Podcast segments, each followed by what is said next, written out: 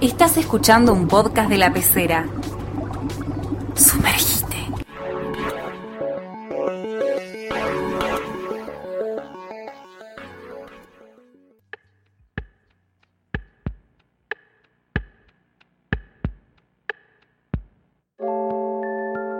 Hola, esto es Cubilete Mágico, programa número 10. Mi nombre es Guido Rusconi. Mi nombre es Luciana Báez Escobar. Y hoy no vamos a hablar de, un juego en particular, sino de muchos. De varios juegos que son como bastante tradicionales y conocidos, más que nada acá en América Latina. Y bueno, los vamos a ir mencionando igual a lo largo del capítulo. También nos interesaba por ahí como hablar en general de lo que es jugar y lo que son los juegos. Sí, porque no. En programas anteriores no hicimos tanto una reflexión, Sí. Sino que siempre vamos a hablar directamente de los juegos, pero es interesante hablar poco. Claro, buscando también sobre estos juegos y eso, como que nos dimos cuenta de cuando jugábamos más de chicos, ahora más de grande, que hay gente que de repente antes jugaba y ahora no juega. ¿Por qué también nos gusta tanto jugar nosotros? ¿Y por qué nos gusta tanto jugar? Eh, te, te lo hago la pregunta así como para, para arrancar. Eh, no sé, a mí me, me encanta seguir jugando. Creo que es algo que nunca dejé de hacer. Siento que es como, así como cuando era chica, un momento como distinto. Como que de repente se me reconfigura un poco como el espacio y el tiempo. Y como que estoy haciendo eso y solo eso. Y también como una cuestión como de... De abstraerse. Sí, y como de... Pero de abstraerse, pero de una forma como social. Claro, porque abstraerse en siempre... grupo. Claro, me gusta jugar con otros. No soy tanto de jugar sola. Claro. Yo. Sí, porque estás como en una lógica eh, compartida. Sí. En la que, bueno, eh, durante una hora, dos horas, todos estamos haciendo esto, siguiendo todos el mismo objetivo. Sí, no soy muy competitiva yo igual, así que no es como que juego como para ganar únicamente como otras personas. que si no se enojan. Eh, pero me encanta. Pero no tenés sí. sangre, por eso. Me gusta jugar, pero me gusta divertirme. claro, bueno, eh, ya, ya que, ya que estabas tirando indirectas, ¿A vos? por mi parte, a mí me gusta jugar por el hecho de divertirme, pero creo que es como una especie de círculo vicioso en el que me divierte o me, me entusiasma la idea de poder ganar. Sí, sí. Y si no te enojas. Me enojo, pero es como un enojo pasajero. eh, se, se me va rápido. Es Sí, como sí. esa cuestión del momento de decir, bueno, soy un fracasado de mierda en todo. ¡Ay, no! Pero, pero bueno, eh, durante el proceso del juego eh, me, me- gusta. A, a veces la paso un poco mal por ser muy autoexigente. Pero sí, la- la- es- esa competitividad creo que un poco a veces la llevo a, a extremos que, que trascienden lo, lo lúdico. Claro, igual está bien, son distintas formas. Creo que también es como eso, como que todo el mundo por ahí le gusta por distintos motivos también. Así como hay gente que apuesta, ponele, como que ahí ya está jugando por otra cosa que no es el honor, la gloria de ganar solamente Sí, y tampoco el solamente. solo hecho de decir, te apuesto esto y te gano. Claro, claro, es como te gan, le gan, como ganarle al otro, y, pero también como, como que haya como un premio. Hay gente que le gusta jugar por un premio también, Claro. como tener ese incentivo Sí, por- como más por material. Claro. Sí, y volviendo al tema de la competitividad, es como que mm, también a partir de ahí, como que mucha gente, a, lo, em, a medida que va creciendo, como que cuando somos chicos, eh, jugamos por jugar, ¿no? Sí. Y después cuando em, vemos el tema de los premios y de la competitividad y de ser el mejor o la mejor, eh, después como que mucha gente va dejando de jugar a medida que va creciendo y por temor a... A perder, a sí. perder, a quedar en ridículo. Sí. sí, sí, pasa eso mucho en la adultez, como que ya se supone que tendrías que hacer todas las cosas bien, como que está medio ese mandato que no sé, y como que ya medio que tenés que tenerla medio clara en todo, entonces como que hay mucha gente que por ahí no le gusta Sí. jugar. Sí, además es, es como interesante para mí siempre aprender a jugar un... un Ay, algo me nuevo. encanta, me encanta Eh, aprender. Por más que al principio las 10 primeras veces que jugás es horrible, Sí. eh, o más incluso, pero está bueno aprender nuevas cosas. O no, porque también hay algunos juegos en los que por ahí justamente hay gente que nunca lo jugó y lo juega y le va re bien y también es como que es como algo Claro, justamente del azar de repente que tienen los juegos que no, no depende solo y pura y exclusivamente de vos y de tu habilidad y de... Bueno, algunos juegos sí, ¿no? Que dependen más por ahí de la estrategia y de saber jugadas o cosas. Pero hay muchos otros que también es como una cuestión más como del azar o... No, no sé, es como Sí, que... además eh, los juegos eh, son como muy importantes eh, culturalmente hablando. Sí, todas Porque- las culturas siempre, desde el principio del- Sí, de la historia. historia tuvieron juegos. Porque así como tienen sus propias de bailes o música Sí, o, como algo o cultural. cada sociedad, cada cultura tiene sus propios juegos y Encontramos juegos recontra sí, sí, antiguos. es muy además. interesante escarbar ahí como... Vamos a hacer bueno, por ahí un- Este un- juego que, que jugamos todos hoy en día así en, en un cartón y fichas de plástico, bueno, antes se hacía con piedritas y era lo mismo. Sí, sí, sí, sí. Porque además es, co- es como que se, se van resignificando esos, esos elementos. Claro, porque en realidad la materialidad del juego muchas veces no importa, sino como que el juego en realidad es como algo medio abstracto que son las reglas. Por eso mismo, sí. por ahí es lo que vamos a hablar ahora. Ponele, con una baraja de cartas, de repente puedes jugar un millón de juegos y se pueden inventar otros nuevos. O lo mismo con los dados, o con un montón de otras de otros juegos que por ahí con, con esa misma materia de repente si las reglas cambian y uno las explica y así también como que se transmitan Sí, como sí. que re Ah, importantes A veces se transmite medio manera de teléfono descompuesto. también van cambiando Como decir, bueno, eh, no me acuerdo cómo era esta regla, pero ponele que era así. Sí, lo mismo los nombres de los juegos. Por ahí el mismo juego tiene distintos nombres en Sí. distintos lugares y era el mismo. También eh, es importante mencionar como el- las reglas también en la, como en la psicología es, eh, es muy importante como para ordenar un poco la, la mente, porque Claro. los juegos son reglas, porque si no sería todo un caos y no podríamos ordenar. eh, Sí, sí, es como una forma de hacer algo y usar esos elementos y de una forma en la que se gana y otra forma. Porque viste que, que, por ejemplo, los, los niños de, no sé, menos de, de 10 años siempre están como jugando algo y, y explicando reglas. Sí, y, sí, sí, No, sí. bueno, vos ahora haces esto, esto y esto Sí. y ganás. Sí. Y sí, es como que te... O lo mismo los juegos de rol también de los niños. Es como, bueno, dale que yo era tal y vos sos tal. Como que de repente se tienen que establecer así como papeles y reglas y formas de, de ser y hacer. Que como que es como específicas de ese tiempo y ese momento. Después no- por ahí no trascienden. Bueno, ¿te parece si entonces hablamos eh, de los juegos en particular que estuvimos investigando? Sí, empezamos con los juegos de cartas, ¿te parece? Dale. Juegos de cartas como que acá ponerle se juegan un montonazo. Sí, estamos refiriéndonos a los que se juegan con la baraja española. Claro, menos. porque después están también los naipes de póker u otros naipes. Sí, que, que tienen, además los- las- estas barajas tienen un origen muy antiguo, Sí. ya como del siglo XV o antes, en la zona ahí medio de España, la península ibérica, Hmm. España, toda la, la cuestión con el norte de África también, pues vinieron para acá y se fueron desarrollando. Sí, así también se fueron desarrollando di- distintos juegos. Yo he jugado mucho al chinchón, que me lo enseñó a jugar mi abuela. Es eso también, es como que estos juegos se van enseñando así Claro. como hay amigos, parientes, como por ahí gente mayor también que, que los va difundiendo y si no por ahí, hay, como vamos a ver en algún caso, medio que quedan en la nada. O sea, si nadie Sí. los A transmite... veces tienen esa cuestión como de medio de, de un idioma, un lenguaje que Sí. se tiene que transmitir porque si no se pierde. Sí, después, bueno, no sé, está la escoba del 15, el chin, la casita robada, que es como el primero que aprendí, me parece. Sí, El jodete, El que es como jodete. una especie de, de uno criollo. Sí. El cinquito. Sí, ¿Ese lo jugaste? Sí, ¿Qué está bueno el cinquito. Sí. Sí. Yo no lo jugué. Lo aprendí en, en un camping. un O día de sí, lluvia. además también son juegos muy de, ca- muy de campamento. Es que sí, porque llevar una carta, una, una, ah, una baraja de cartas la podés llevar a cualquier lado, en la mochila, en el bolsillo, qué sé yo, Sí. a la escuela, O sea, no sé, como que son muy Son transportables. de esos juegos de mesa que no requieren una mesa. No, no, incluso también es eso, como que de repente en, un, en una sola cajita tenés un montón de juegos. Claro. Y podés, tenés la posibilidad de aprender uno, alguno nuevo incluso. Es como, es con la versión esa de, de- de esos juegos de mil en uno que, que eran tipo Game Boy, pero bien baratos. Eh, bueno, otro juego es el Mafia.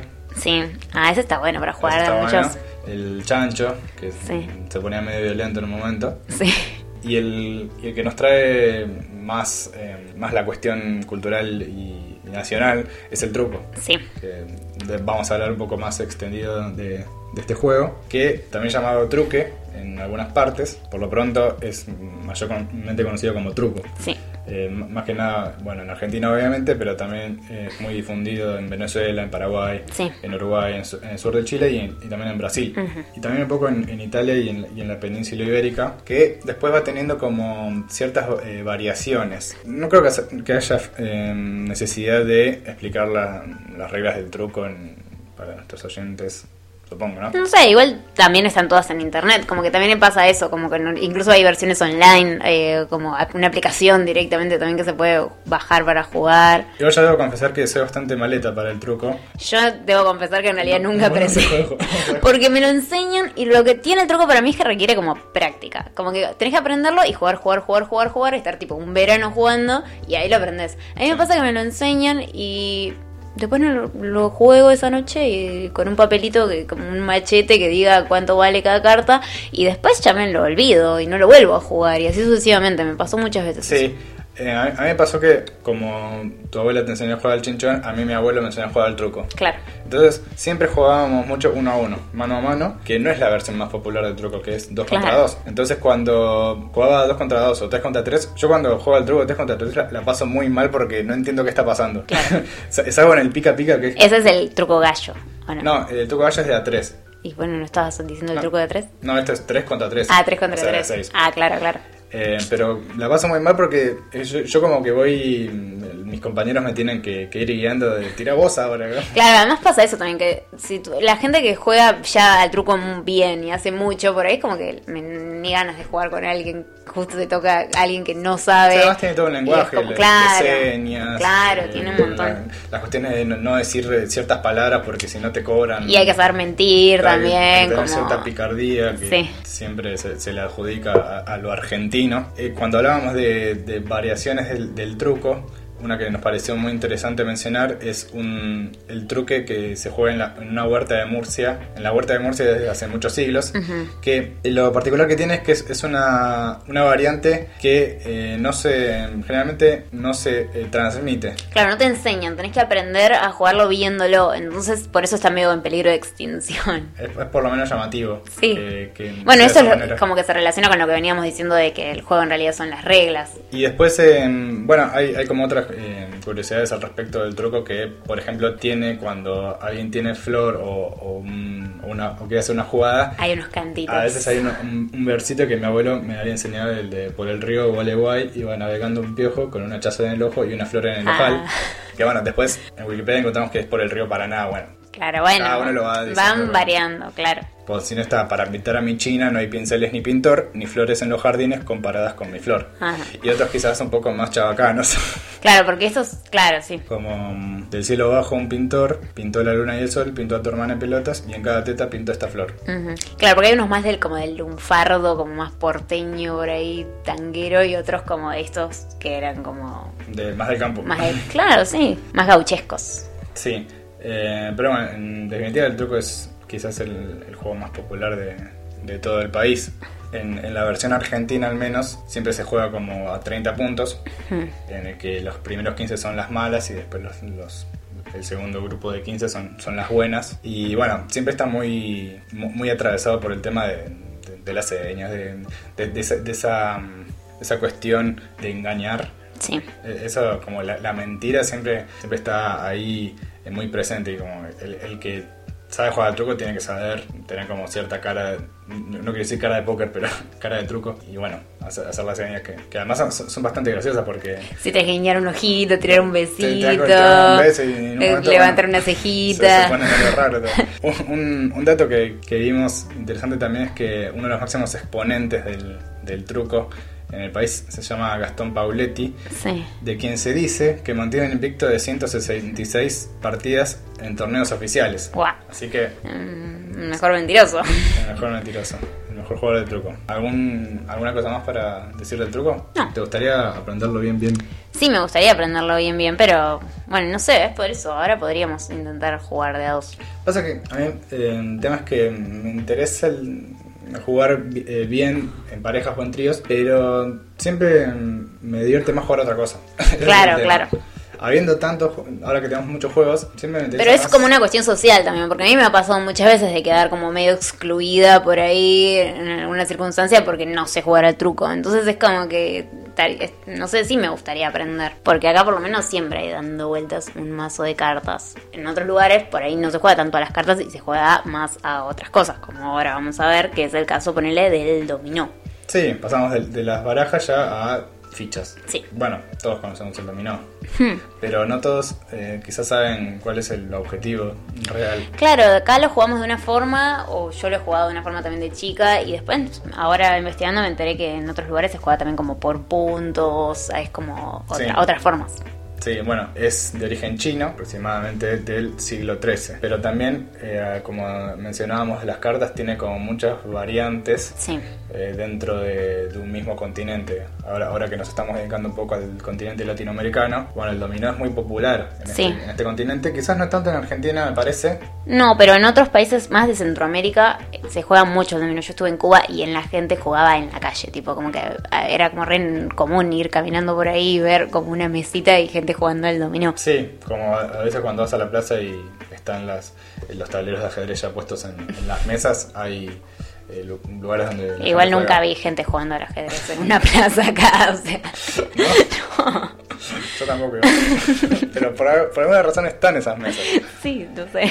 Bien, eh, dependiendo igual del país, hay como una cantidad de piezas distintas, hay Sí. reglas distintas. Claro, por eso es como que está la, la- como el componente es material de las fichas, pero por ahí los juegos en un punto son medio distintos. Yo tenía uno que era como con animales cuando era chiquita, que no tenía números, entonces tenías que ir haciendo coincidir las figuras de los animales. Claro, un poco como el juego de, de encontrar los, los iguales. Sí. En, en este caso. Claro, sí. Pero, pero sí, además el dominó es como el- uno de los juegos que siempre ves en, la- en- vas a una juguetería y está el mazo de barajas españolas, está el dominó. Sí, es un juego clásico. Es un juego clásico, pero hay muchos. vamos a, a nombrarlos así. No, no vamos a entrar tanto en, en detalle porque si no estaríamos dos horas, pero tenemos el dominó mexicano, el dominó cubano que, a la- que, que mencionabas que a la vez se, se, se divide en oriental y occidental. O sea, dentro de, de Cuba, que es un, un país pequeño, ya de por sí se, se juegan dos tipos de, de dominó, así de populares. Dominó chileno, dominó dominicano, dominó Ponce, que es, es de una que se juega en un, en un campus de una universidad de Puerto Rico, en la ciudad de Ponce. Re específico. Re específico. El dominó fútbol, que tiene como otras reglas que lo, que lo acercan a- al fútbol justamente. El dominó venezolano, el dominó astrológico y el dominó tapadito, que es como para los más expertos, eh, se juega sin, Sin ver las fichas. sin ver las fichas. Entonces después las vas descubriendo y... Y ahí tenés que jugar. Otra cosa también interesante del dominó me parece que son como los materiales del, del dominó, como que hay de un montón de, de un montón de materiales, de cerámica, de madera, de bueno, de plástico, de piedra, de un montón. Sí, sí. ¿Algo más para mencionar del dominó? ¿A No. vos te gusta jugar al dominó? Hace mucho que no juego al dominó, pero creo que sí me gustaba. A mí no tanto. Por- quizás porque eh, siempre jugué a, esto de que el que se queda con 100 fichas. Claro, sí, yo también. gana. A- Sí. Ahora que estuvimos investigando que hay Claro, habría que- por puntos y, y- y es a lo largo de varias manos, Claro. de, de varias jugadas que, que se, se termina. O sea, tenés que acumular cierta cantidad de puntos y en realidad tenés que ir sumando los numeritos que pones y cada numerito tiene un valor distinto. Entonces, Sí. como que justamente con esas nuevas reglas adquieren un todo un significado distinto. Sí, sí, sí, habría que jugar de esa forma, como probar otras formas de, de usar el dominó. No tenemos un dominó acá, ¿no?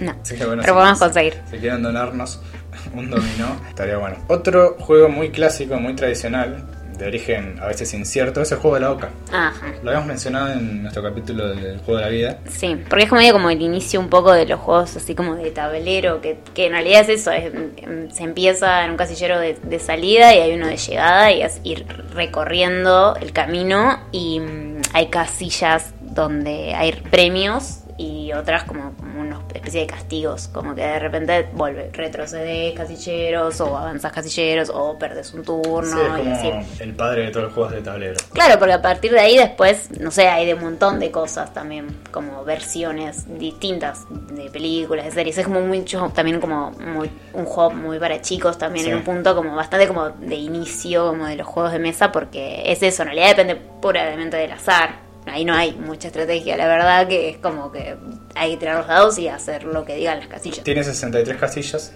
algunas tienen como castigos y otras tienen como premios, como veníamos comentando. Y si bien las primeras versiones comerciales son de la década del 1880, Sí. El juego se dice, porque hay, hay distintas versiones, que surge en España y en Italia en los años 1500, entre 1500 y 1600, con, con los Medici. Hmm. Pero hay, hay otras versiones que son mucho más antiguas. Sí. Dice que podría ser una creación de los griegos durante el asedio a Troya. Re específico. ¿no? Porque esta teoría se basa en, en un, un elemento que se llama Sí. el disco de Festos, que procede del año 2000 a.C., que es, que es como un disco que tiene dos lados y Y castilleros. se podría considerar como un tablero. Sí, parece un tablero. Eh, bueno, está la, la versión de la Florencia de los Medici y la, la última teoría después afirma que lo crearon los templarios de- en el siglo XII, Hmm. inspirándose en el Camino de Santiago. Tam- También se lo relaciona con, con los constructores de la época de, de Alfonso I el Batallador, que anda a idea. Pero bueno, Wikipedia. sí, Wikipedia.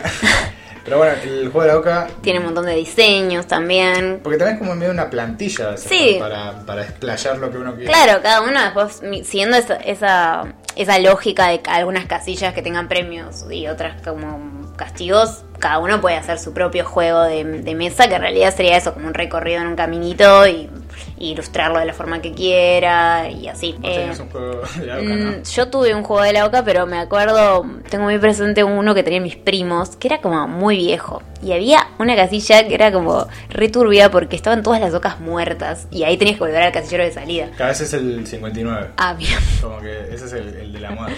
El de la muerte, claro, pero estaban tipo las ocas degolladas, con Claro, sí, sangre. sí. Era Otra- época. Sí, sí. Co- Como decíamos en, en el podcast del, del live que había antes, antes no, no había tanto. que- Claro. Después yo tenía, el que yo tenía era muy lindo, que tenía como los muñequitos, eran unas, eran unos patitos muy de colores. Sí, sí, sí, es, es un juego muy clásico. Eh, no sabemos en realidad por qué es de la Oca. Y porque son ocas, Sí, son sí, ya- patitos. sí, ya sé que, por qué eligieron Ocas. Ay, bueno, no sé. Anda a preguntar a los griegos, a los Medici. Y por último, bueno, ya, ya repasamos eh, cartas, fichas de dominó, juego de tablero. dados, nos dados. faltan los dados. Porque bueno, esto es cubilete mágico. Claro, O sea, claro. ¿Qué hay en los cubiletes? Clave, Dados. clave los dados.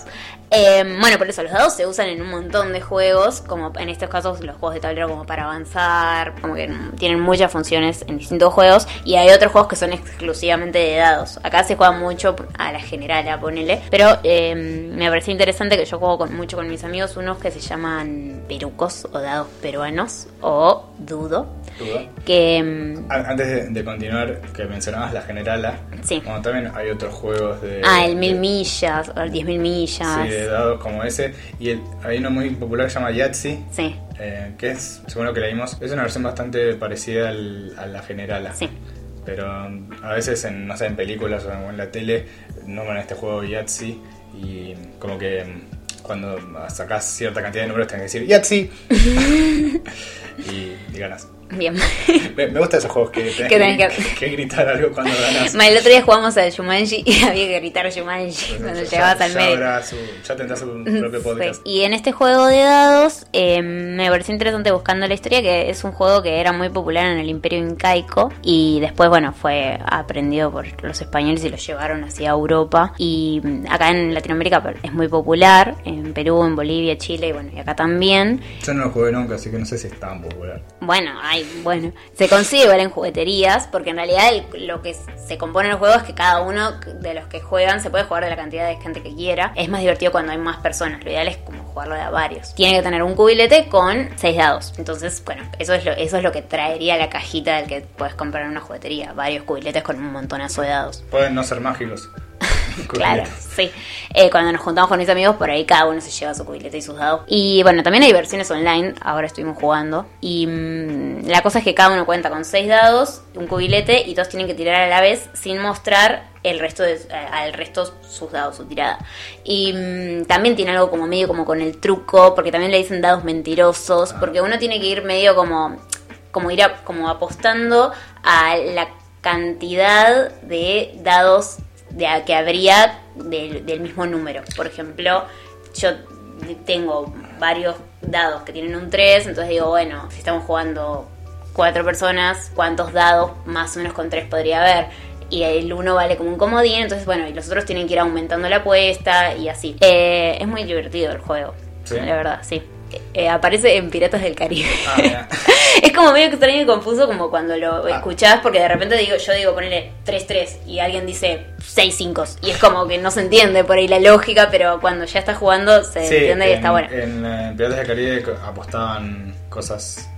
Sí, ¿qué- creo que... ¿Qué apostaban? No sé, las almas, no sé, alguna secuencia medio así. Sí, em, me quedó una reflexión como en el tintero de, em, respecto también a los juegos en general de, que veníamos mencionando al principio del podcast, la- sobre la trampa, que Sí. la mentira y la trampa y el engaño, y que, que está tan presente en el truco, quizás no tanto en, en los otros como en el juego de la oca o en, o en el dominó, pero Siempre se puede hacer trampa. Hay gente sí. muy tramposa y que disfruta de hacer trampa. Yo conozco gente que es como que le gusta, le gusta hacer trampa. sí, eh, yo, no soy... Yo no, yo no soy de hacer trampa. tramposo. Como esta, esta culpa medio judeo cristiana que tengo de que si hago trampa tengo que, no sé, confesarlo al final. Che, ¿saben? Hice trampa. Ah. No, no cuenta lo que, lo que hice. Ah, eh, no, no sé, yo no, no, soy hacer trampa, porque soy mala mintiendo en realidad. En este juego como que a veces me cuesta un poco, por eso también por ahí no me, inter- no, no me interesé tanto, tanto, tanto en aprender a jugar al truco. Eh, en este también hay como que mentir un poco porque de repente por ahí vos ya tenés pocos dados y los otros vienen como apostando por otro número y vos no tenés ninguno y no tenés ni idea, pero bueno, mentís y por ahí pasa. La cosa es que tenés que desconfiar de lo que el otro propuso. Si vos desconfías y es mentira y no hay esa cantidad de dados, pierde un dado y el, el último que queda con dados en la mesa gana. Muy explicativo tu, tu ponencia sobre los dados peruanos. Voy, voy- voy a intentar jugarlo. Acá no tenemos tantos cubiletes ni tantos dados. Sí. Eh, bueno, están mejor las reglas en internet porque tiene varias, como que por ahí son un poco más complejas de lo que dije. Sí. Pero una vez que se juega ya se entiende bien. sí, bueno, siempre eh, alentamos a que investiguen sobre... Sí. Porque eh, obviamente está todo en internet. Y además estos justamente son juegos que se pueden jugar medio como lo que uno ya tiene en la casa, o sea, dados o cartas, como conocer nuevos juegos con cosas que... Claro, con cosas que tenemos a mano. Por eso son como ya nuevas reglas y entonces son nuevos juegos. ¿Alguna reflexión final que tengamos sobre los juegos? No, me interesa saber justamente aprender de nuevos, entonces si nos quieren decir, eh, estaría buenísimo. A mí también me interesa como eh, sacarle un poco el estigma a, a jugar como eh, algo que se, se deja ma- se reserva más hacia lo infantil o lo, o lo juvenil porque está como esta cuestión de cuando vas creciendo tenés que ser productivo siempre siempre y capaz por eso mucha gente no juega porque no le ve esa cuestión de bueno estoy Sí, como la gracia. el ocio Claro, claro. pero bien en nuestro consejo además igual siempre que hablamos de juegos de mesa es que jueguen todos los juegos Sí, supongo que, si nos están escuchando igual pues porque son personas que les gusta jugar, pero viste que siempre hay alguien ahí que dice, no, No, yo no, no, yo miro". gracias, miro. Ah, Esa gente hay que erradicarla. no, mundo. no, pero estaría buenísimo que se den ese lugar. Sí, sí, a- ocuparse. Claro. Compartir. Sin juzgar tampoco, porque también está es un bajón la gente que te carga cuando perdes. Eso es feo. Sí, me, me ha pasado. Sí, sí, pa- pa- parte de mis enojos a veces Claro. es porque la gente sabe que yo me enojo cuando pierdo y es como, Sí. es como le echarle hasta el fuego. Claro, claro. Pero bueno, eh, nos vamos despidiendo Sí. por hoy. Esto fue Cubillete Mágico, programa número 10. Mi nombre es Guido Rusconi Mi nombre es Lucina Escobar. y nos vemos la próxima. Chao.